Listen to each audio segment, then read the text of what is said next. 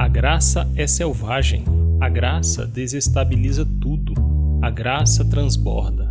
A graça atrapalha o nosso cabelo. A graça não é domesticada. Se não deixarmos os devotos nervosos, não estamos pregando a graça como deveríamos. Doug Wilson. E com esta frase, começamos o nosso primeiro episódio. Seja bem-vindo ao podcast Mente Sedenta, porque a mente nunca se sacia. Eu sou Evaldo Cassiano e é um prazer estar falando com você. Durante algum tempo, eu tive vontade e desejo de começar algum projeto na internet, inclusive um podcast. Acontece que acho que com todos aqueles que publicam ou produzem algum conteúdo ou têm vontade de produzir alguma coisa para a internet, sente-se incapaz aquilo que as pessoas chamam na internet de a síndrome do impostor.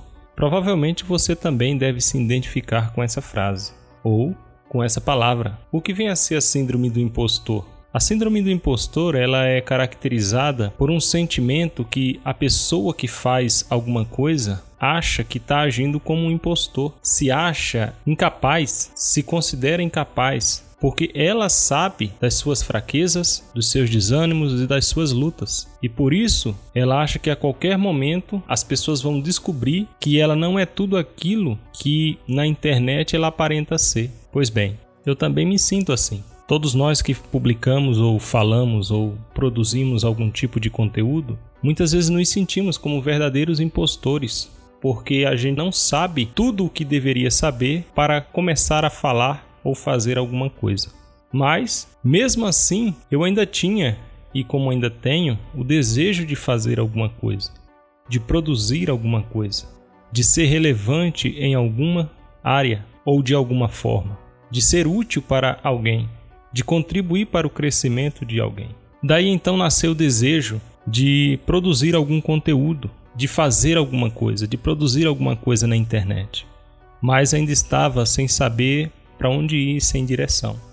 Até que, lendo o livro Como Educar a Mente, o guia para ler e entender os grandes autores da Susan Weisenbauer, que é um livro riquíssimo que nos ajuda a aprender como entender e como pensar, como ler os grandes livros, os grandes clássicos. Em um dos trechos, ela cita uma adolescente que escrevia no seu diário que o, o clube de leitura que ela havia ajudado a fundar servia para ela como uma trégua para a mente sedenta. Esse termo mente sedenta logo me saltou aos olhos e eu fiquei fascinado com esse nome. Então eu pensei, bem, mente sedenta vai ser o nome do meu projeto.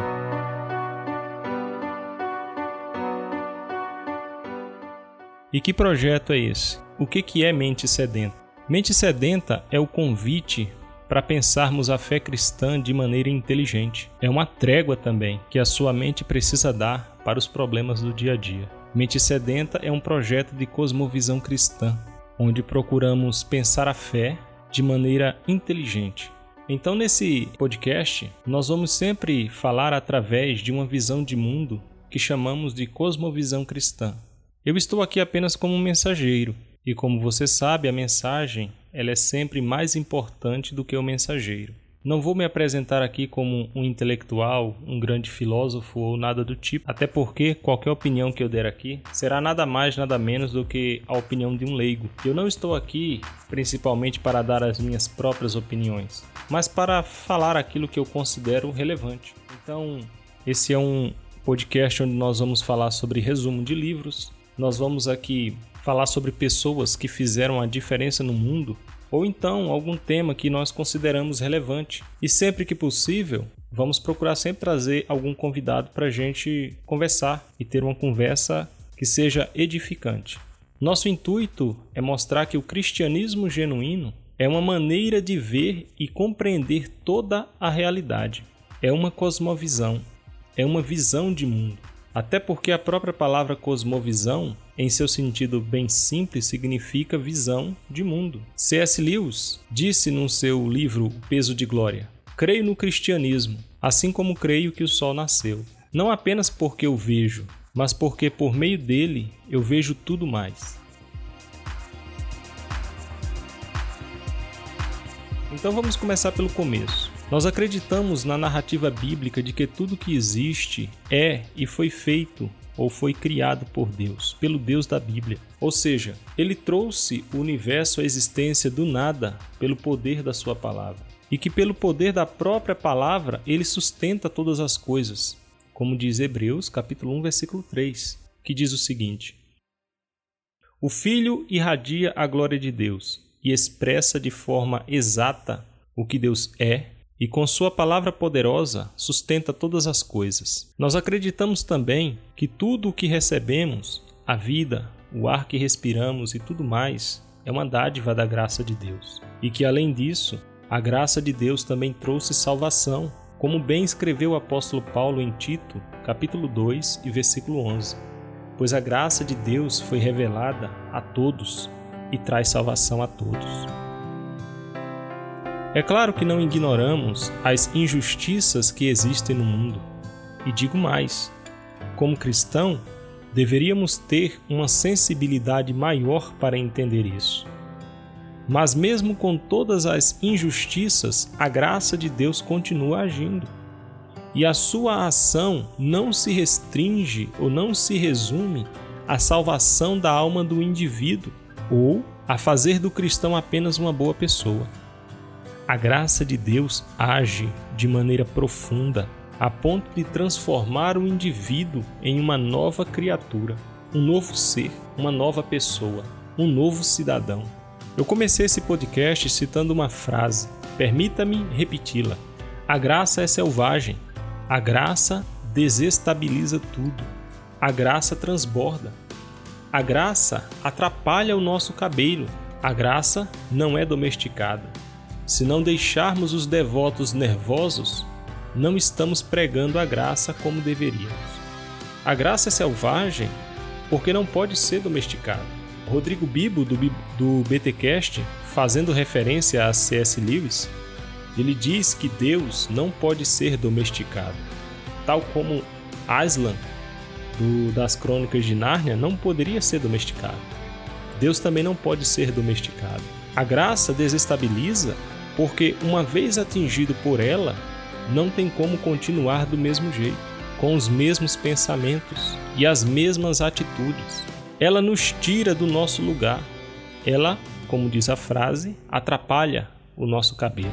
Não porque ela gera bagunça, mas porque ela funciona como combustível para não ficarmos parados. Ela nos impulsiona para a frente nos mantém incomodados com as injustiças. Enfim, a graça, ela transborda. Como disse Philip Yancey, graça significa que não há nada que possamos fazer para Deus nos amar mais, e não há nada que possamos fazer para Deus nos amar menos. Ela é mais profunda do que o lugar mais fundo no oceano, e mais alta do que qualquer lugar mais alto. Assim como as águas do dilúvio cobriu o mais alto monte, as águas da graça também cobrem qualquer pecador. Timothy Keller, no seu livro O Deus Pródigo, analisa a parábola conhecida como a parábola do filho pródigo, e ele diz que, primeiro, seria mais correto chamar essa parábola de a parábola sobre os dois filhos perdidos, e em segundo lugar, que o pai é o verdadeiro pródigo da, da parábola. E você sabe que o pai é a representação de Deus na parábola. Isso porque a palavra pródigo significa, primeiro, esbanjador, ou aquele que gasta mais do que o necessário. E em segundo lugar, pródigo também significa aquele que é generoso ao dar, é liberal. Por isso, essa parábola é uma promessa de esperança para todo mundo porque Deus, ele esbanja graça. Deus ele é um esbanjador da sua graça e da sua misericórdia. A Bíblia usa uma linguagem sensorial para falar sobre a salvação e sobre a graça de Deus. Ela diz em Salmo 34, versículo 8: Provai e vede que o Senhor é bom. Timothy Keller ainda cita um sermão de Jonathan Edwards. O nome do sermão é Uma Luz Divina e Sobrenatural. Nesse sermão, Jonathan Edwards diz o seguinte: Há uma diferença entre acreditar que Deus é divino e gracioso e ter uma nova compreensão dentro do coração da afabilidade e da beleza dessa graça e dessa divindade. A diferença entre acreditar que Deus é gracioso e experimentar a graciosidade de Deus é semelhante à diferença entre a crença racional de que o mel é doce e ter a noção exata de tamanha doçura. Ou seja, não é apenas acreditar, é experimentar, é viver, porque isso é real e é libertador. Mas como viver isso? Como experimentar essa doçura, essa realidade, essa beleza? Afinal de contas, essa é a pergunta. Antes, você precisa entender que algumas pessoas têm mais dificuldades do que outras nessas questões. Isso porque a cultura em que vivemos moldou a mente da maioria das pessoas para ver Deus como um tipo de garçom onde basta levantar a mão e chamá-lo que ele vem. Não, Deus não é e nem pode ser domesticado. Essas mesmas pessoas têm uma propensão à racionalidade e ao controle, ou seja, elas querem controlar tudo. Outras, por outro lado, querem espiritualizar tudo e se isentar de suas responsabilidades. Ambas estão sem direção no livro Em Defesa da Graça, de Lee Strobel, que a propósito é o livro que eu estou usando para gravar esse podcast, o autor cita Drew Dick, que diz: Não tem como apreciar verdadeiramente a graça de Deus até que tenhamos um vislumbre da sua grandeza. Não seremos exaltados por seu amor até que sejamos humilhados por sua santidade. O que quer dizer que é preciso ter primeiro um vislumbre da grandeza de Deus e, em segundo, ser humilhado por sua santidade. Isso pode parecer estranho para alguns, e de fato é.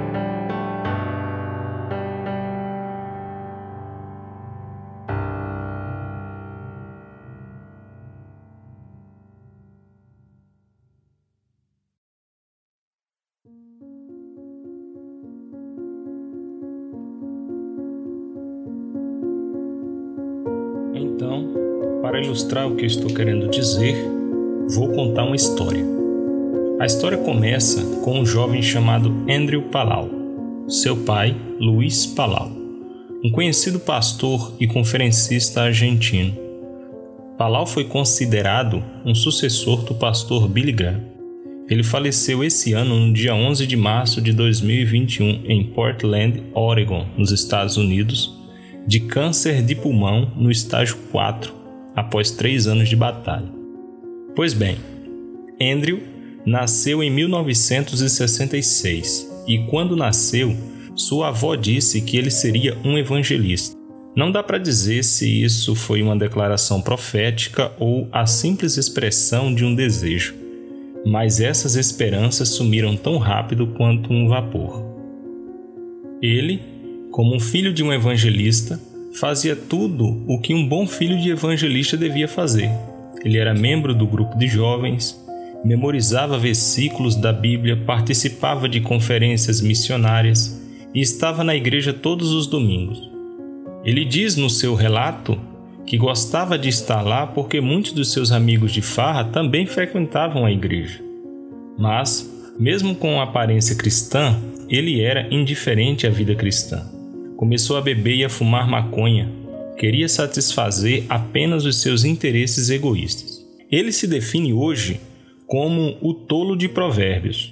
O livro de Provérbios mostra que os tolos detestam a sabedoria, são autocomplacentes, fazem seus pais sofrer, enganam, recusam-se a andar na linha, zombam de conselhos recebidos e se exaltam. Ele diz: abre aspas. Eu era o tolo de provérbios. Desperdicei todas as oportunidades que tive, optei pela lei do menor esforço, tropecei pela vida como um bêbado ou drogado, e às vezes os dois ao mesmo tempo. Só tomei decisões erradas. A motivação para ele fazer isso é porque ele queria parecer legal e ser aceito pelo grupo que ele fazia parte. Ele foi para a universidade e se formou em literatura inglesa, mas foi também lá que ele se envolveu com cocaína e drogas alucinógenas. Nessa época, ele se define como fora de controle, porque, segundo ele, já que não tinha ninguém vigiando, ele podia ultrapassar todos os limites, manipulando e enganando as pessoas, principalmente mulheres que ele namorava. Quando se olhava no espelho, não conseguia identificar a imagem que via, não estava mais indo para lugar nenhum. Mas ele diz, aspas, meu pai nunca desistiu de mim. Seu pai escreveu uma carta para ele e a carta dizia o seguinte: Querido Andrew, há uma frase que vem à minha mente toda vez que eu oro por você. E você pode imaginar que oro com frequência, pois você é um filho muito amado. Quando eu tinha 21 anos, como você tem hoje, assumi essa pequena frase para mim mesmo. Você, porém, homem de Deus. De 1 Timóteo, capítulo 6, versículo 11. Andrew, você nasceu para ser um homem de Deus. É isso o que Deus tem para você. Esse é o propósito de Deus para a sua vida. O Senhor Deus ama você com amor eterno. O primeiro passo para levar você de volta para Ele já foi dado. Quando Ele, de boa vontade e pessoalmente, se entregou na cruz por você. Ali, Ele se tornou seu substituto. Ele assumiu o seu lugar e o seu castigo e removeu a sua culpa para sempre. Antes de qualquer outra coisa, Andrew, oro para que você possa abrir de verdade o seu coração para Jesus Cristo. O dia em que orei e pedi a Cristo que me desse vida eterna, um conselheiro personalizou o texto de Romanos 9, versículo 10 e 11 para mim. Nunca perguntei, Andrew, você já fez esse pedido a Cristo? Andrew, se você confessar com a sua boca que Jesus Cristo é o Senhor e crer em seu coração que Deus o ressuscitou dentre os mortos, sim, Andrew, você será salvo. Pois é com o coração, Andrew, que você crê para a justiça e com a boca você confessa para a salvação. Depois vem o versículo 13: Todo aquele que invocar o nome do Senhor será salvo. Se você não tomou essa decisão de verdade, Andrew, e se quiser que eu o ajude orando por você ou orando com você, Nada no mundo inteiro me daria maior alegria. Eu farei, se você quiser. Agora há pouco, uma pequena frase veio à minha mente. A vida secreta é o segredo. O que você é na sua alma é o que realmente é. Como um homem imagina em sua alma, assim ele é, diz o livro de Provérbios. Você se tornará um homem de Deus, Andrew quando convidar Cristo de forma clara e específica para entrar na sua alma. Você desenvolve a sua vida inteira secreta, ajoelhando diante do seu Pai Celestial, lendo a palavra de Deus, falando com Deus em oração, cantando louvores a Deus, comprometido com a obediência. Andrew, meu amor por você como filho é muito profundo Veja um potencial intenso na, vi na vida que Deus preparou para você. Você pode abençoar e trazer grande felicidade e vida eterna a milhões se obedecer a Jesus Cristo como seu Mestre e Senhor. Siga-me e eu os farei pescadores de homens. Levei essa citação de Jesus muito a sério quando eu tinha sua idade.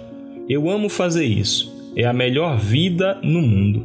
Você também vai gostar disso, meu filho, se seguir Jesus de todo o coração e de toda a alma. O que mais há neste mundo rebelde? Não há muita coisa. Vou me encontrar com você em breve. Eu amo e oro por você, seu pai. Ele diz, abre aspas, as mesmas coisas que meu pai disse a cem mil pessoas, ele falou para mim ele sabia que a única coisa que poderia mudar a minha vida era a graça de Deus. Ele enxergou isso com extrema clareza, mas eu estava completamente cego para isso. A confiança dele sempre foi no poder do Evangelho. Segundo Andrew, participar das farras e das bebedeiras era uma forma de mascarar a realidade da culpa e da vergonha. Mas para ele, o fundo do poço veio quando em uma noite, saindo para beber com alguns amigos, começaram a discutir com um mendigo que estava na calçada. Depois de muita gritaria e xingamentos, ele e seus colegas começaram a chutar o homem.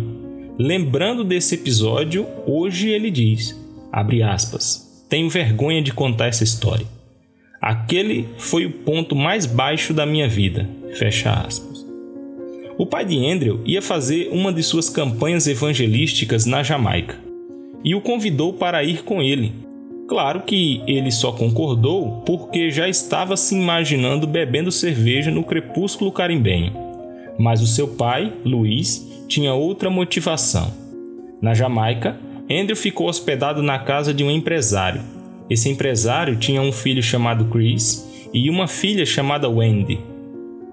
E enquanto Andrew andava com eles, ficou impressionado com a fé renovada e entusiasmada daqueles jovens, que pareciam refletir a vida abundante da qual sempre ouvira seus pais falar a respeito.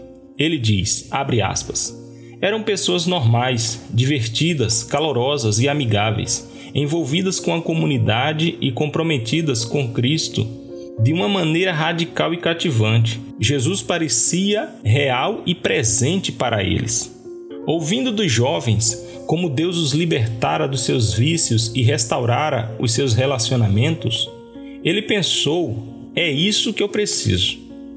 Então ele foi à noite na cruzada e seu pai era o pregador da noite. Seu pai pregou sobre o jovem rico, e para ele era como se seu pai estivesse falando diretamente com ele. E de fato, ele estava. Naquela noite, Andrew fez uma oração, dizendo que precisava do Senhor em sua vida e pediu forças para fazer o que era certo. E ele disse que falou com sinceridade. Ele contou a seus pais sobre a sua decisão naquela mesma noite. Mesmo assim, seus pais disseram que iam esperar para ver. Esse novo Andrew só durou um mês. Em uma noite, ele foi a um bar só para passar um tempo com os amigos. Não demorou muito e ele já estava bebendo cerveja, vodka, fumando maconha e envolvido com algumas garotas que ele sabia que deveria evitar. Seus amigos riram dele e ele se sentiu muito envergonhado. Então ele pensou: aspas, como pode o meu compromisso com Deus ser tão real e eu terminar assim? Como pude ter sido tão sincero e sofrer uma queda tão feia? O que é que eu faço agora? Fecha aspas. Ele começou a ver que ele tinha mais em comum com o jovem rico do que ele imaginava.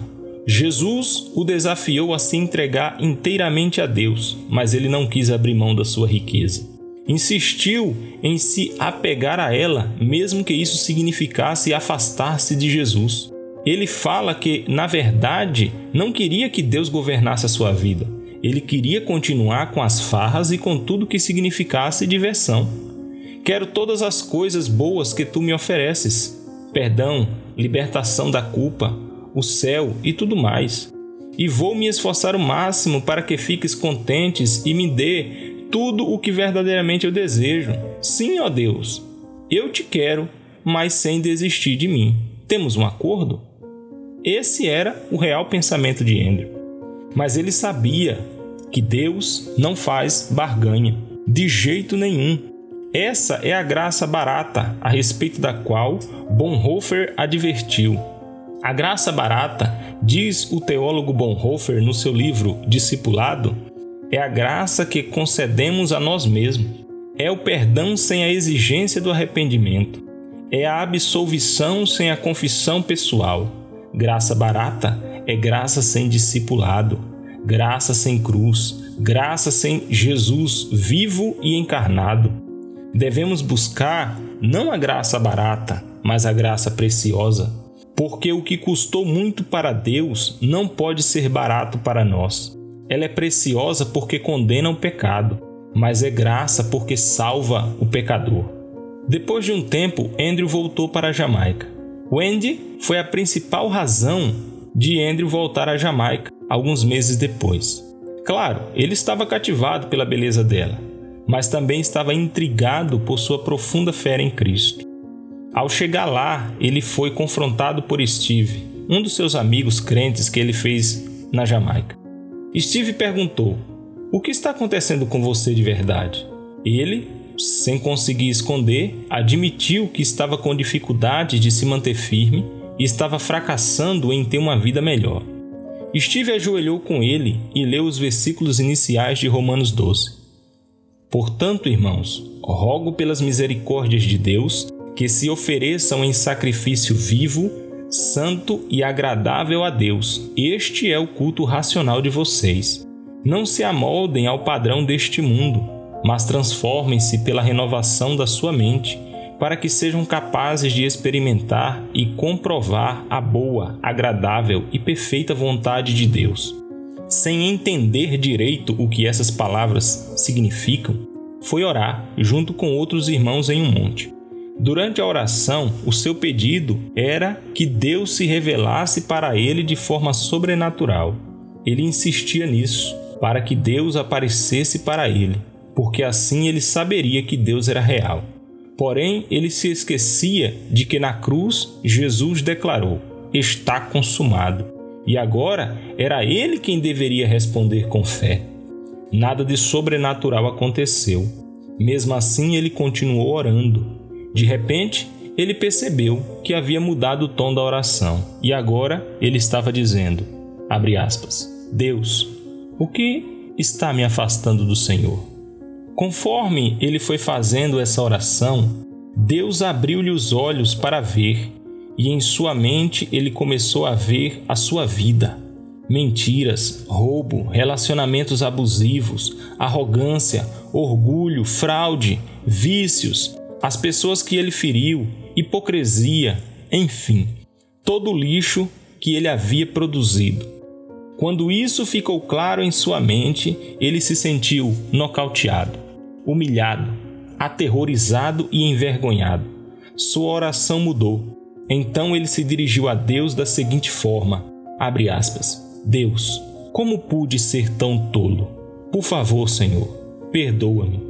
Por favor, afasta de mim isso. Não posso viver mais dessa forma.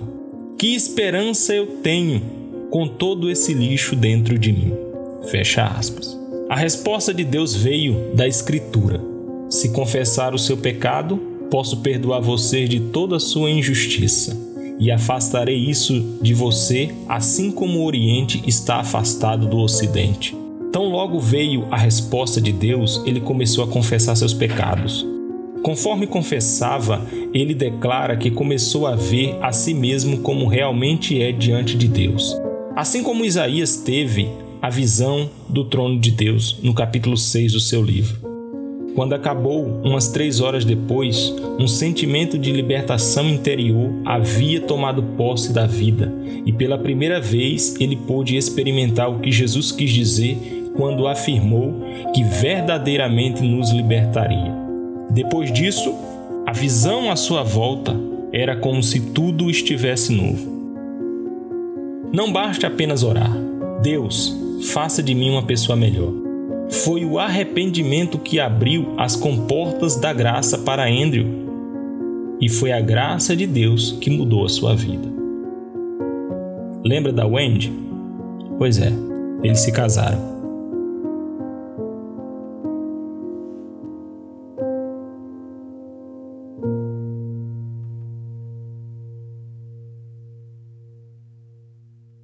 Então é isso. Este foi o nosso primeiro episódio. Geralmente as pessoas dizem que o primeiro é o pior de todos porque ainda temos muito a aprender, mas foi um prazer estar falando com você. Espero muito que você tenha gostado e espero também que nos acompanhe nos próximos episódios. Se você se interessou por qualquer livro que citamos, inclusive esse que usamos para embasar a nossa conversa nesse podcast, que é o Em Defesa da Graça de Lee Strobel, o link vai estar na descrição deste podcast. E comprando por esse link, você nos ajuda a manter esse podcast.